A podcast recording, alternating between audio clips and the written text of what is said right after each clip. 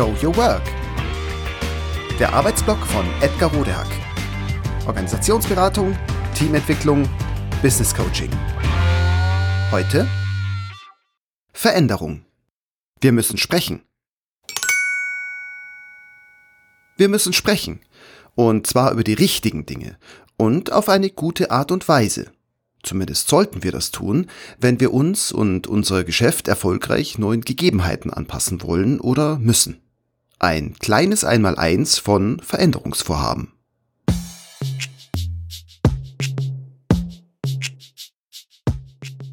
Vielerorts ist Nervosität, Aufregung, ja manchmal sogar blanke Angst zu spüren, ob der viel zitierten, disruptiven und verändernden Kräfte, die heutzutage auf so vielfältige Weise auf so viele Bereiche wirken und dabei so viele etablierte Geschäftsfelder umgestalten.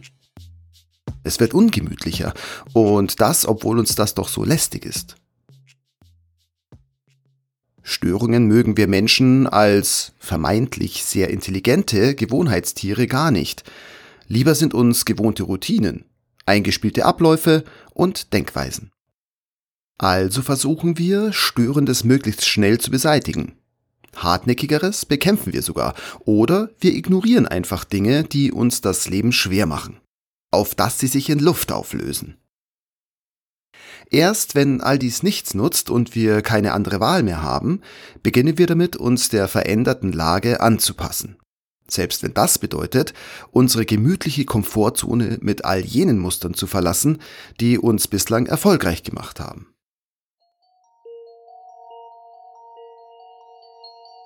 In genau dieser heiklen, emotional und kognitiv schwer zu handhabenden und zu reflektierenden Situation finden sich heute also immer mehr Menschen, Teams, Firmen, ja ganze Branchen und, wenn wir ehrlich sind, sogar ganze Gesellschaften wieder.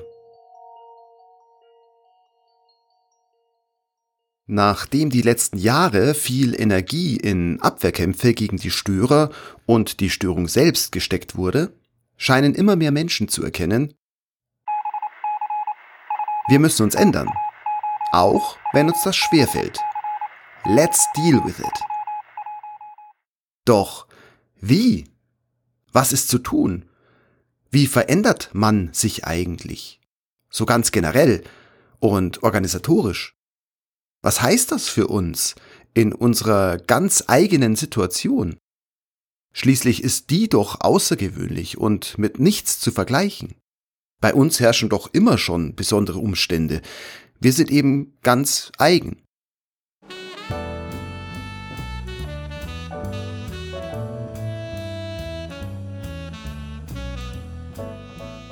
Nichts ist praktischer als eine gute Theorie, heißt es nicht ganz zu Unrecht. Sehen wir uns deshalb an, was die Systemtheorie dazu zu sagen hat, wie Systeme entstehen und sich entwickeln. Auch Organisationen sind nämlich Systeme. Woraus bestehen sie? Was macht sie aus? Die wichtigste Erkenntnis? Organisationen bzw. Systeme be- und entstehen nicht aus Menschen, wie man leicht annehmen könnte, sondern sie bestehen aus Kommunikationen, die aber werden, natürlich, durch Menschen gestaltet.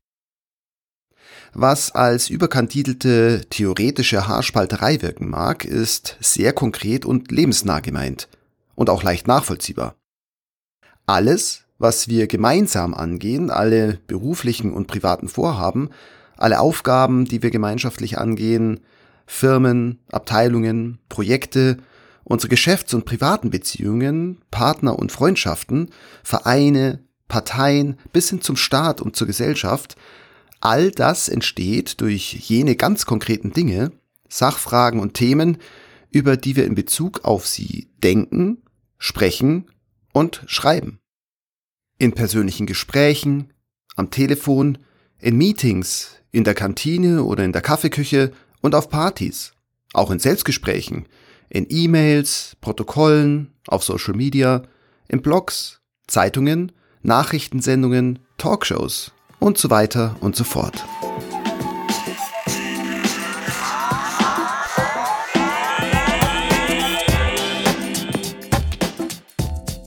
Indem wir kommunizieren und nur dadurch hauchen wir unserer Welt Leben ein. Und so eben auch unsere Organisation. Und dadurch, wie und wann, auf welche spezifische Art und mit wem wir sprechen, schreiben oder sonstig kommunizieren und auch wann und mit wem wir das nicht tun, gestalten wir sie auf unsere eigene Art und Weise. Wir geben unserer Organisation und auch unserer Welt damit und ausschließlich damit die Form, die sie eben hat.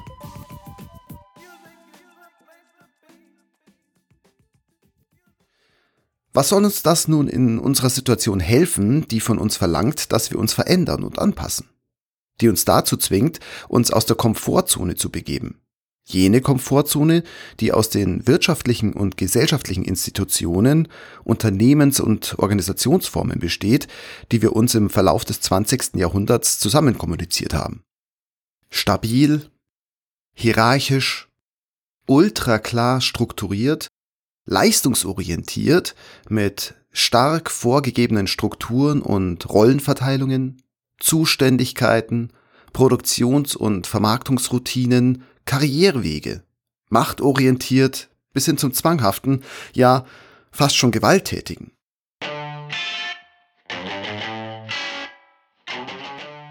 Helfen kann uns die Erkenntnis, dass für eine erfolgreiche strukturelle Veränderung oder Anpassung, man könnte auch neudeutsch Change sagen, im Grunde nur ein einziges Mittel zur Verfügung steht. Nämlich anders und das heißt oft überhaupt miteinander zu sprechen. Über andere Dinge, mit anderen Menschen, auf eine andere Art und Weise. Andere neue Themen und Worte zu wählen und sie auf anderen neuen Kanälen und in anderen Formen zu übermitteln. Andere Menschen in anderen Zirkeln, Kontexten und Foren zu treffen und mit ihnen auf eine neue Art und Weise zu kommunizieren, zu entscheiden und zu dokumentieren. Konkret kann das natürlich sehr vieles bedeuten. Zum Beispiel das siebenseitige Protokoll, das in Wirklichkeit ja doch keiner liest, durch das Fotoprotokoll mit den Post-its an der Wand zu ersetzen. Offene Runden, Meetups ins Leben rufen, in welchen Menschen aus unterschiedlichen Bereichen kreativere Ansätze arbeiten können, auf die sie in ihren Silos gar nicht kommen können. Mit den KollegInnen von der Nachbarabteilung über Lösungen anfangen zu sprechen, statt ewig und immer wieder die Frage zu erörtern, wer was verbockt hat oder endlich einmal klären, wer was ständig verbockt einige der vielen Abstimmungsrunden sein lassen und in manchen Bereichen Entscheidungen anders und schneller treffen. Lösungs- statt problemorientierter Sprache einführen. Kommando- und Befehlssprache durch gewaltfreie Kommunikation ersetzen. Oder auch umgekehrt. Als Führungskraft für sich selbst anerkennen und dann öffentlich thematisieren, dass man das Fachliche nicht mehr bis ins Detail kennen kann alle, Vorgesetzte und Mitarbeitende, das Micromanagement sein lassen. Sich also auf die Zunge beißen, wenn man gerade wieder dabei ist, dem oder der jeweils anderen zu erklären, was er oder sie wie zu tun hat. Kreisförmige statt hierarchische Organigramme zeichnen. Und so weiter und so fort. Doch Warum sollten wir das tun? Weil wir wissen, dass wie wir unsere Welt bislang gestaltet haben, wie wir also bislang kommuniziert haben, heute nicht mehr so erfolgsversprechend ist wie früher. Jetzt geht es darum, herauszufinden, was uns nun in unserer aktuellen, veränderten und tendenziell unsicheren Situation helfen könnte. Die Art anzupassen, wie wir miteinander sprechen, ist die einzige Weise, uns neue Denk- und Handlungsroutinen und damit strukturelle Organisationsformen zu verschaffen, die dann eben auf die veränderte Umwelt besser passen. Anders ausgedrückt,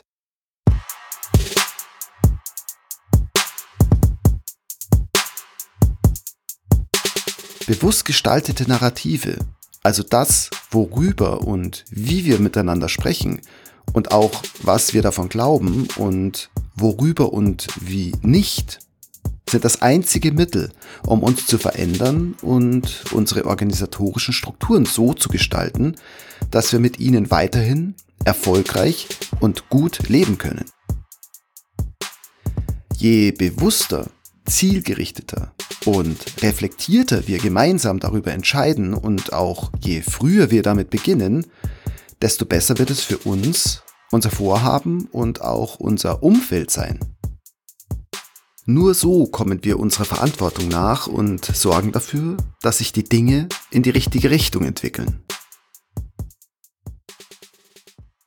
Wenn unser Veränderungsvorhaben gut werden soll, sollten wir unsere Worte mit Bedacht wählen.